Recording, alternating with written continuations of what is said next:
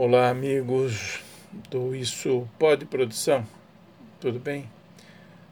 Eu queria compartilhar uma notícia aqui com vocês bem interessante, né, que diz respeito à, à pandemia sobre a Covid-19.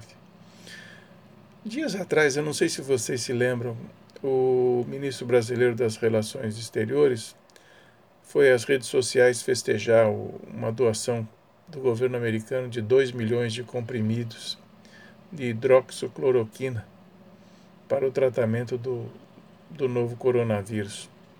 Lembram-se disso?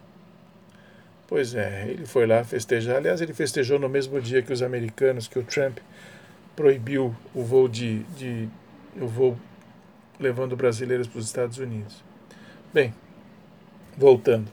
Agora chega a notícia de que o FDA, que é um órgão americano muito parecido com a Anvisa, cassou autorização do uso, ainda que em situação emergencial, né, que permitiu que a cloroquina e a hidroxicloroquina fossem utilizados para tratar pacientes hospitalizados com Covid-19.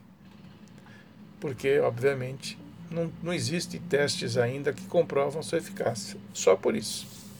Nessa semana, coincidentemente, a OMS, a Organização Mundial de Saúde, anunciou também que, que, que deve tomar finalmente uma decisão se mantém ou não os testes com esse remédio. Bom, até surgir essa polêmica toda, eu jamais tinha ouvido falar na tal da cloroquina e muito menos da hidroxicloroquina.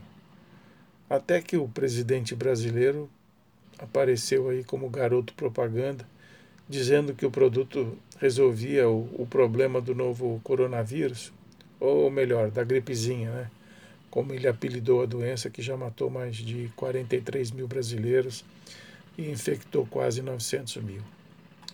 Aliás, eu não tenho a menor ideia do que o levou a fazer tal, tal afirmação, né? porque ele não é médico, ele era um tenente que foi expulso do exército. Até então, eu como disse, não sabia de nada, mas fui atrás procurar algumas informações a respeito do produto e descobri então que ele era indicado para o tratamento da malária. Não tinha nada a ver com, com a, a tal da, do coronavírus. Bom, só que além da malária, no caso do Brasil, ele serve também para derrubar ministro. No Brasil, né, o, a cloroquina derrubou dois: o Mandetta e o take.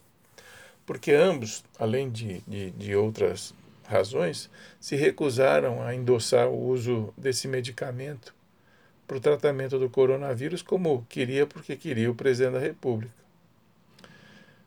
O ministro interino da Saúde, que não é médico, e sim um militar, né, assinou o protocolo que orienta o uso do produto agora também para pacientes com casos leves de Covid, ou seja, no princípio da doença.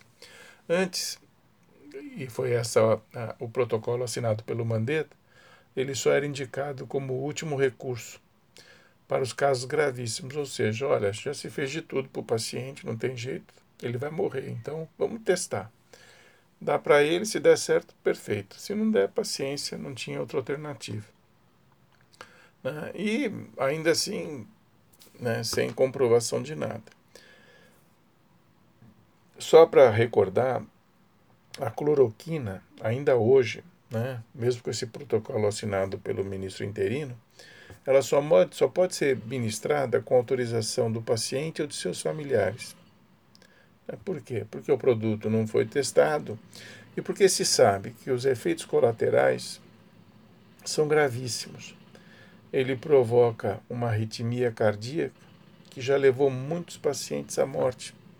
Né? Tanto que ele, na Suécia, na França em outros países, simplesmente pararam de, de, de, de usar esse produto porque ele matava mais do que sarava. Né? E vamos e venhamos, né? não bastasse os inúmeros erros já cometidos na condução dessa pandemia, aqui no Brasil, um pandemônio, Agora surge mais essa, né? Do produto indicado pelo presidente, que em muitos hospitais brasileiros já seguem administrando aos pacientes, né, foi tirado do catálogo dos hospitais americanos porque os riscos são maiores do que os benefícios. Agora surge um problema. E o que fazer com a doação do produto que não funciona? Devolve ou joga fora?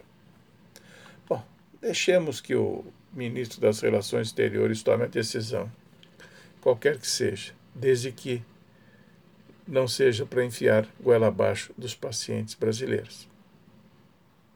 Valeu, amigos. Até a próxima.